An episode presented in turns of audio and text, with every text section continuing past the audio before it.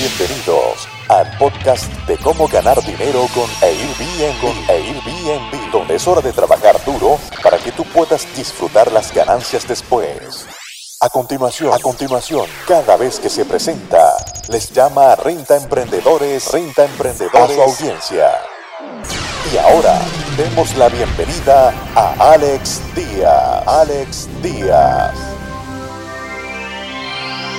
¿Cómo están amigos Renta Emprendedores? Bienvenidos una vez más a este su podcast en el cual compartiremos una nota del New York Times. Últimamente Airbnb y otras compañías, no nada más Airbnb, sino otras compañías en nuestra arena de juego en la industria de alquileres vacacionales han sido pues fuertemente golpeadas por toda la crisis que hemos visto eh, a nivel mundial, ¿no? Eh, primero vino obviamente el tema de la pandemia, después vimos la guerra, después vimos también el tema de la inflación y pues ahora tenemos un tema de desaceleración.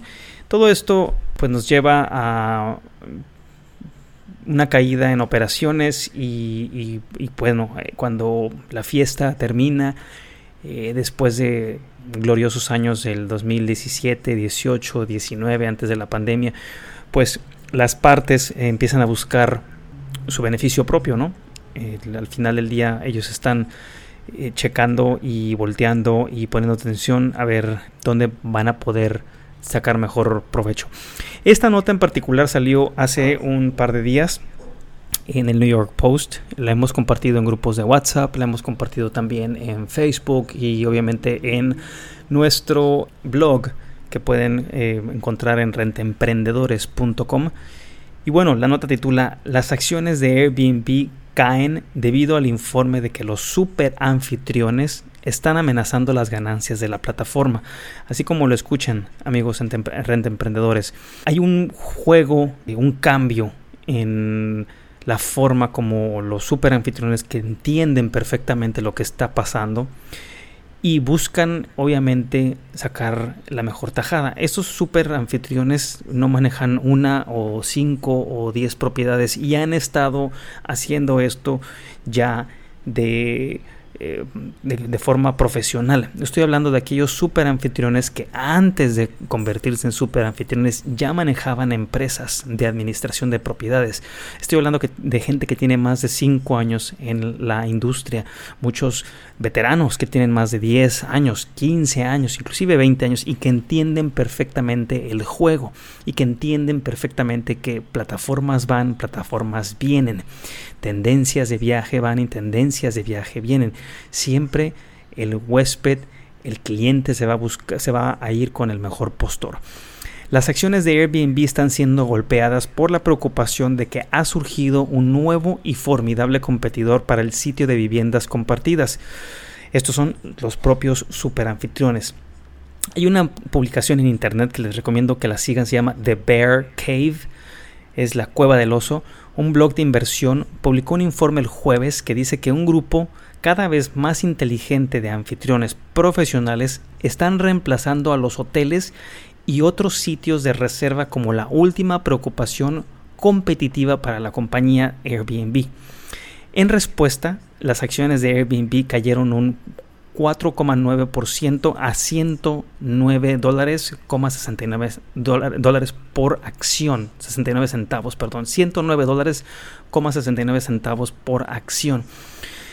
Los principales anfitriones profesionales de Airbnb están construyendo sus propias plataformas de reserva hago un paréntesis aquí. Hemos eh, compartido con ustedes desde el inicio de este proyecto de Renta Emprendedores cómo ustedes tienen que siempre poder ser totalmente independientes, de cómo ustedes tienen que poder controlar el proceso de la reserva, que si bien es bueno diversificarse y tener a Airbnb como socio, o tener a BRBO, o Booking.com, o Expedia, o agentes locales inclusive, y por qué no, tu propia página de internet con tu motor de búsquedas y tu y motor de reservas.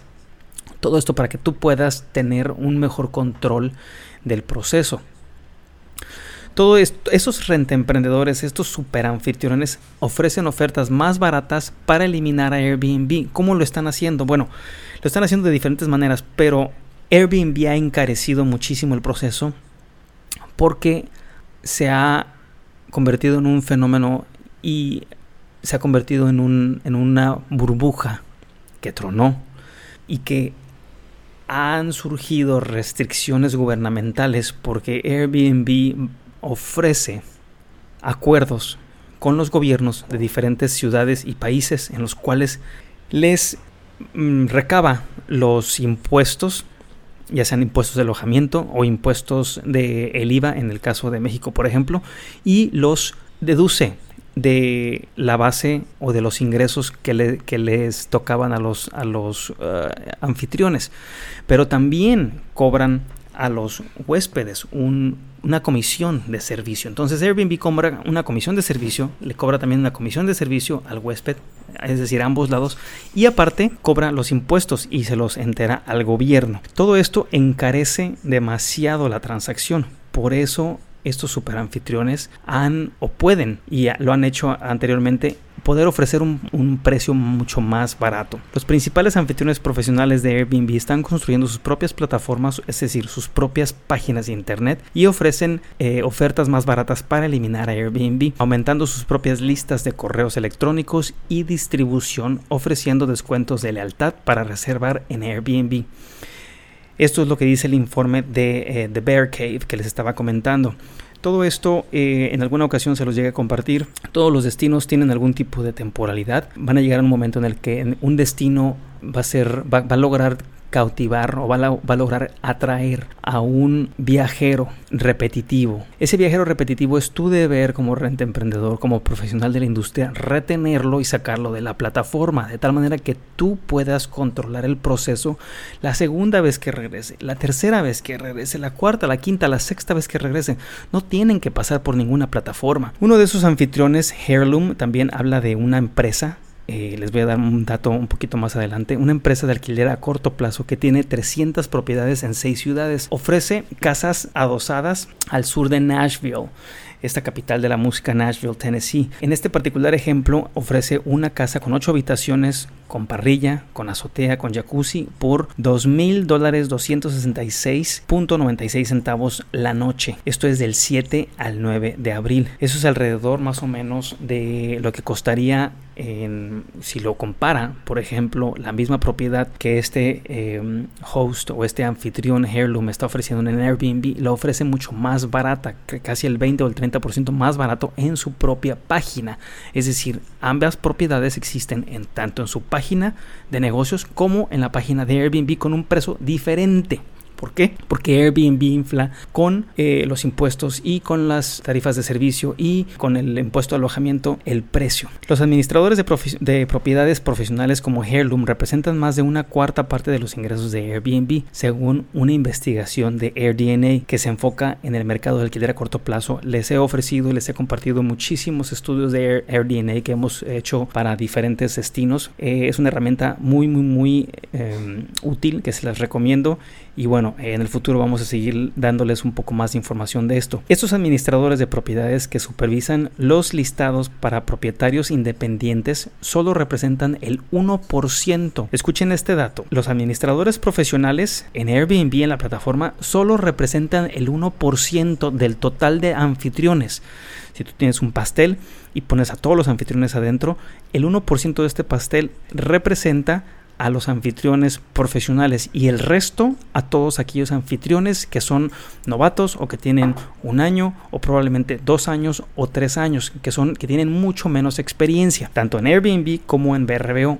Pero, ojo con este dato, pero administran el 23% de los listados disponibles. Una vez más, el 1% de anfitriones profesionales en Airbnb y BRBO administran el 23% del total de los listados disponibles en ambas plataformas. Este 23% de propiedades generan el 28% de todos los ingresos totales. Es un dato bestial, un dato eh, muy muy muy importante, como el 1% de anfitriones puede generar el 28% de ganancias totales para una plataforma, para ambos, Airbnb y VRBO. Airbnb se está inclinando hacia los anfitriones profesionales en respuesta a las historias de terror. ¿Quién de ustedes no ha tenido una historia de terror en su Airbnb? Yo creo que más de una es por la que hemos pasado la gran mayoría de nosotros más de una historia de terror, de que fiesta, de que hay algún accidente, inclusive eh, que alguien muere por eh, algún tipo de accidente en el Airbnb. Eh, sobre estos anfitriones que cancelan reservas en el último minuto, también, ¿quién no ha tenido anfitriones o reservas que se cancelan de último minuto? ¿O quién no ha tenido anfitriones que instalan cámaras ocultas en baños y dormitorios, en propiedades que carecen de dispositivos básicos de seguridad como detector de monóxido de carbono?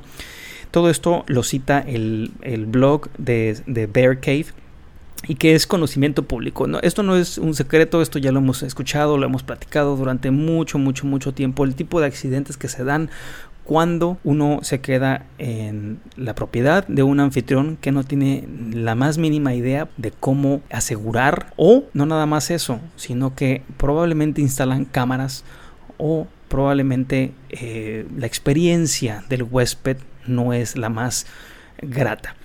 Los anfitriones profesionales también tienden a tener mejores clasificaciones en, la búsqueda. Todo esto es porque dan mejor servicio y mejores, eh, ¿cómo se les llama? Las evaluaciones.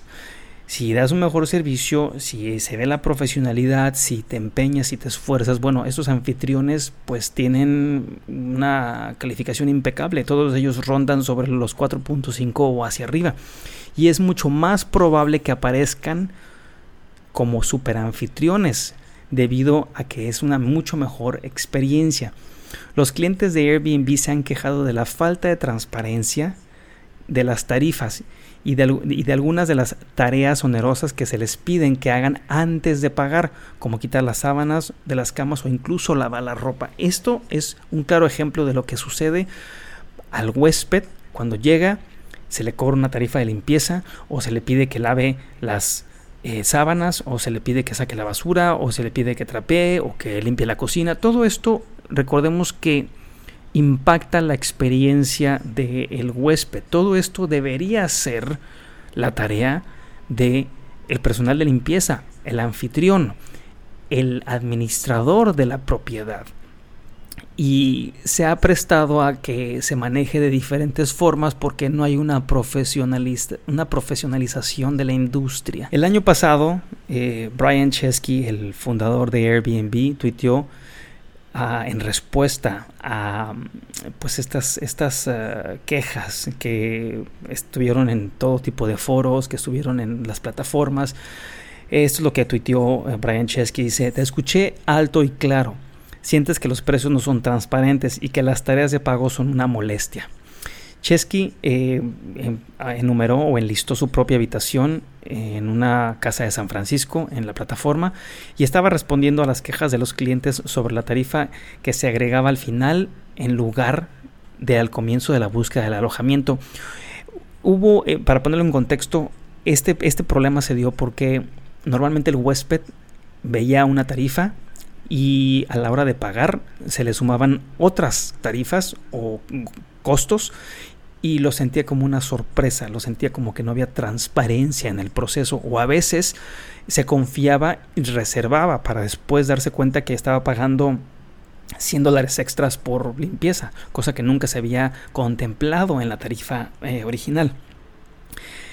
El precio total de una estadía, incluida la tarifa de limpieza, que puede llegar, en este caso, por ejemplo, a 200 dólares, se revela por primera vez cuando los clientes están listos para pagar una reserva. Es decir, cuando ya están listos, cuando ya el sistema calculó el total de las noches y a esto le suma la tarifa de limpieza. Eso es, era básicamente el tema que había enojado a, todos estos huéspedes y que se estaban quejando y que eh, Brian Chesky tuvo que salir al rescate para decir este, este comunicado de prensa, ¿no? Chesky dijo que la compañía abordaría estas quejas y que incluiría más transparencia en sus tarifas a principios del 2023. Los ingresos de Airbnb se derivan principalmente de una tarifa de servicio, del 14% que pagan los huéspedes y una tarifa del 3% que pagan los anfitriones. Esto, el 3% de los anfitriones es, uh, es fijo, el 14% varía, 14, 14 puntos algo, que llega hasta el 15% que lo pagan los huéspedes. De esa manera, ellos están ganando, Airbnb está ganando cerca del 17 al 18% de, eh, de comisión. Estas tarifas son las que apuntan los, los administradores profesionales y un porcentaje creciente de los ingresos de Airbnb proviene precisamente de estos administradores, de esos profesionales eh, o superanfitriones. El futuro de Airbnb se ve muy diferente a su pasado, ya que la compañía ahora tendrá que competir contra sus mejores y más grandes anfitriones. Esto es lo que dice el blog Bear Cave, que en su momento se los compartí por eh, en nuestros grupos de WhatsApp. Si no están eh, suscritos a nuestros grupos de WhatsApp, eh, los pueden encontrar en nuestra página internet, rentemprendedores.com. También sale un newsletter muy interesante con artículos y eh, vamos a estarles compartiendo también más contenido en el canal de YouTube. A Airbnb en su momento se, les, se le preguntó, no hubo comentarios al respecto de este tema. Y dice también que hemos escuchado de varios profesionales de la industria lo siguiente, ojo con estas, eh, pues estas declaraciones. Las acciones de Airbnb han caído debido a la, noticia de que los anfitriones los super anfitriones están aumentando los precios de Airbnb para alentar a los huéspedes a reservar directo con ellos y ahorrar dinero. Esto lo informó el New York Post, un diario muy, muy, muy... Eh, de mucha importancia en todo el mundo. Lo peor para Airbnb es que cada vez más super anfitriones y administradores de propiedades también distribuyen sus casas de alquiler en canales como Expedia, Booking.com, BRBO, Google y su propio sitio web. Airbnb, ojo con esto, Airbnb crea una relación de confrontación entre super anfitriones y un gran número de, de managers por prácticas hostiles que incluyen lo siguiente. Declaraciones anónimas de impuestos a las autoridades. ¿Qué quiere decir eso? Que Airbnb deduce a todos los anfitriones que son personas físicas, por ejemplo, y deduce de una forma generalizada, de tal manera que al deducir y enterar el dinero al gobierno, esta, esta declaración no es individual, es una declaración en masa, por así decirlo, que no incluye precisamente lo que Juan Valdés pagó de impuestos en la colonia o en, o en, la, o en Coyoacán, Ciudad de México, porque Airbnb entera esos impuestos de manera general. Esto somete a los superanfitriones y administradores de propiedades a pagar impuestos dobles en caso de ser requeridos por la autoridad. Esto está pasando en varios países, amigos rentemprendedores. Esto viene de eh, administradores profesionales de la industria en Estados Unidos, donde fueron requeridos por la autoridad por una revisión fiscal y no pudieron comprobar que estaban pagando impuestos de sus ganancias, puesto que Airbnb ya les había retenido esos impuestos y los había pagado al gobierno de una forma general. Eso es un punto. El otro dice forzar la comunicación cerrada con los huéspedes, lo que crea una experiencia de usuario muy pobre. A esto se refiere al, a la mensajería interna de Airbnb, de que todo tiene que ser por medio de eh, esa mensajería por dentro de la plataforma yo lo entiendo y en este punto no estoy muy de acuerdo con lo que dice este, este eh, administrador de profesional eh, de, propiedades profesional a quien lo, conozco perfectamente, porque a la hora de un algo algún accidente o de alguna ah, situación en la que Airbnb tenga que interceder directamente, ellos necesitan tener absolutamente todas las pruebas y todo el historial de la plática o de la conversación para poder atar cabos, para poder dar el fallo en favor o en contra del huésped o del anfitrión. El otro punto dice el uso de las políticas contra el anfitrión y contra el administrador de la propiedad como las circunstancias atenuantes. ¿Quién no ha tenido cancelaciones por circunstancias atenuantes? Yo he tenido muchísimas. En, en tiempos de COVID perdí muchísimo dinero porque hubo las cancelaciones. Por fortuna no dependo nada más de reservas de Airbnb, es decir, mi estrategia es una estrategia híbrida que les he compartido a ustedes durante todos mis talleres, todos eh, mis artículos en los cuales yo tengo una gran cantidad de reservas de forma directa, porque ya tengo más de 12 años en la industria, tengo una oficina, tengo eh, varias páginas de internet con motores de búsqueda donde los huéspedes hacen sus reservas directas. Y ahí tengo más control yo de las políticas de cancelaciones. Es decir, no me atengo a lo que a la política de cancelación de Airbnb o a alguna política de cancelación sesgada eh, que beneficie más al huésped. ¿Cuántos anfitriones no se han quejado a diestra y siniestra de que las políticas de cancelación de Airbnb favorecen a los huéspedes? Todo esto obviamente viene de muchos anfitriones que no tienen el conocimiento de elegir la política de cancelación más adecuada para ellos. O qué tal esta, esta acusación que hace eh, que le hacen a Airbnb dice presionar al gobierno local para que apoye la vivienda compartida a expensas de la zonificación de los alquileres vacacionales en casas completas. Como podemos ver en la plataforma se pueden rentar casas o propiedades completas, pero también se pueden rentar eh, cuartos dentro de una propiedad y eso pues al final del día se convierte en un hotel. Si tú tienes una casa con, con tres recámaras y esas tres recámaras puedes eh, rentar un cuarto con tres camas cada cuarto, pues al final tienes nueve cuartos y nueve huéspedes en un departamento de tres recámaras, eh, en el cual el vecino pueda tener nada más tres huéspedes o tres personas viviendo. Entonces todo esto va en contra de la zonificación o de la, de, la gentrificación que se puede dar. Aquí tenemos otro punto también a tocar, dice que recompensar a los pequeños anfitriones que eh, suplican o sobornan a los huéspedes para que les den reseñas para engañar al sistema. ¿Cuántos de nosotros no hemos tenido que ceder, que regalar, que dar descuentos o noches gratis para que nos pongan un buen review? Porque es muy difícil contrarrestar un mal review y el impacto que puede tener en el posicionamiento de nuestra cuenta pues es, es, vital, es muy fuerte. Establecer puntajes de revisión de superanfitriones o administradores de propiedades a nivel de cuenta en lugar de basarse en revisiones de propiedades individuales. Es decir, si tú, tienes, si tú eres un superanfitrión y tienes 15 propiedades y una de esas propiedades resulta ser un patito feo y darte una pésima evaluación, bueno, esa evaluación te pega a nivel cuenta, no a nivel propiedad, que es algo que debería de cambiar. También eh, tenemos otra, otro punto por aquí que dice proporcionar una comunicación y un apoyo muy deficiente a la mayoría de los superanfitriones y administradores de propiedades. Si Airbnb ya se dio cuenta que el 1% de los, de los superanfitriones genera un 28% de ganancias totales, no tendría sentido eh, dedicarles un poco más eh, recursos para que de esa manera los anfitriones profesionales puedan sentirse ayudados o apoyados.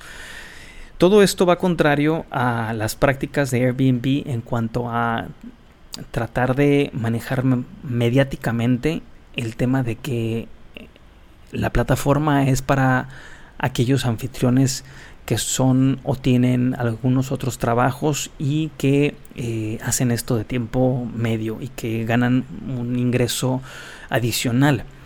Todo esto va contrario a lo que los administradores profesionales hacen. Otro punto que tenemos por aquí que dice, ¿por qué Airbnb es un adversario para los, para los grandes administradores de propiedades y los super anfitriones? Todo comienza, y es una acusación fuerte, según el, blog uh, de Bear Cave, todo comienza con el CEO Brian Chesky, quien desprecia con pasión a los grandes administradores de propiedades. Según una publicación del blog de abril del 2022, RTNA, los administradores de propiedades profesionales representan el 1% de todos los anfitriones de alquileres vacacionales, pero administra el 23% de los listados disponibles que generan el 35% de los ingresos totales. Este fue en el 2022. Esto eh, les comparto eh, es lo que algunas de las acusaciones que estuvieron haciendo en, eh, en el blog este de, de, Bear Cave y también es el sentimiento de, de la industria, en particular en Estados Unidos y Europa, que son industrias un poco más con más experiencia que saben lo que están haciendo, que han visto pasar más de dos o tres plataformas a lo largo de la historia y que entienden los procesos. Y bueno, amigos emprendedores, ¿qué les parecen todas estas acusaciones? ¿Ustedes han sido uh, víctima de alguno de estos puntos? Eh, ¿Sienten que, que Airbnb debería de hacer algunos cambios? ¿Sienten que hay espacio para aprender y para eh, hacer un mejor trabajo tanto para anfitriones como para huéspedes y la plataforma? Espero sus comentarios en nuestras páginas, en nuestros medios sociales y nos vemos en el próximo episodio. Muchas gracias por escuchar tu podcast Cómo ganar dinero con Airbnb. Con Airbnb. Visítanos en nuestra página web www.comoganardineroconairbnb.com y nuestro canal de YouTube Gana dinero con Airbnb. Con Airbnb.